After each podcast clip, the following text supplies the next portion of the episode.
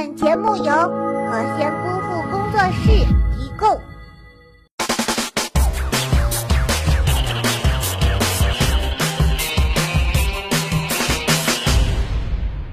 小妖精们，我是马喵喵，欢迎收看今天的九文一路宽，赶紧来看看今天又有哪些囧事吧。最近一直在追的《琅琊榜》大结局了，为了不耽误追剧，每天边洗澡边追剧，妈妈再也不用担心我追不上剧了。不过既然说到胡歌演的电视剧，那就不得不盘点一下他在剧中的悲催结局。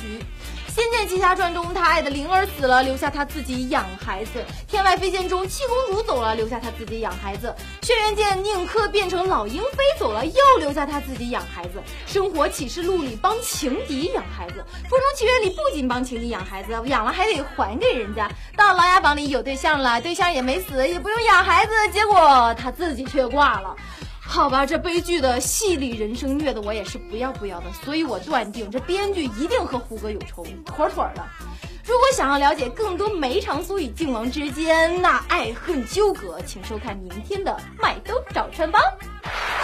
撞衫不可怕，谁丑谁尴尬。世界上这么多人买件同样的衣服，实在是再正常不过了。不过看到下边这条囧文，这个姑娘撞衫撞的有点悲剧啊。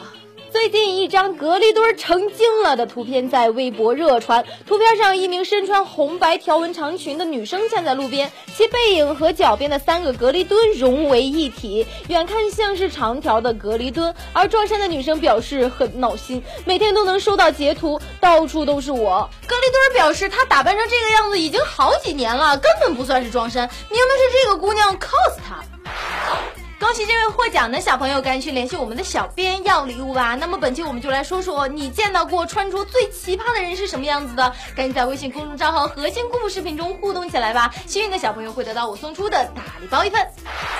从小老师就告诉我们，做人要懂礼貌，忍一时风平浪静，退一步海阔天空。然而事实却一次又一次的打我们的脸，告诉我们人善总是要被人欺的。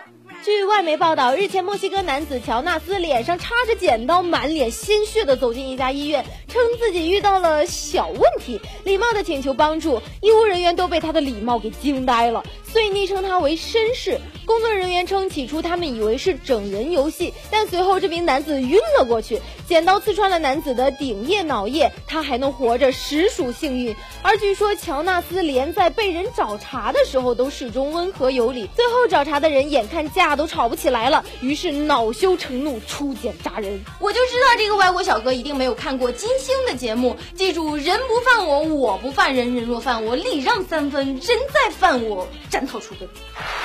对于下面这种事儿呢，我从来都是持以围观的状态。毕竟像是我这种零零后的小朋友，对这种老一辈的相声演员不太熟悉呢。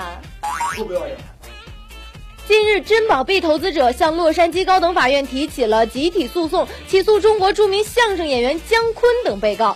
索赔金额为至少一亿美元。该公司被指利用一种名叫“珍宝币”的虚拟货币，以传销方式欺骗投资者。尽管姜昆曾声明与相关企业无关，但原告律师已决心将官司打到底。哎呦喂，你说现在演小品的都去拍电影了，唱歌的也去拍电影了，就连姑父都去拍电影了。你要是实在闲得没事干，拍个电影也行啊。以前我每次吃麻辣烫的时候，都被那鲜美的汤汁给诱惑的不要不要的。然而我看了下面这条囧文，我在思考以后吃麻辣烫还要不要喝汤。日前，网上一段视频曝光了一位中年女子在坐车途中与女儿手机通话的过程。中年女子用东北口音与女儿对话，言辞犀利，疑似对女婿有诸多不满，被网友封为东北毒舌丈母娘。人人人家找那对象啥？你你再瞅你找的什么玩意儿啊？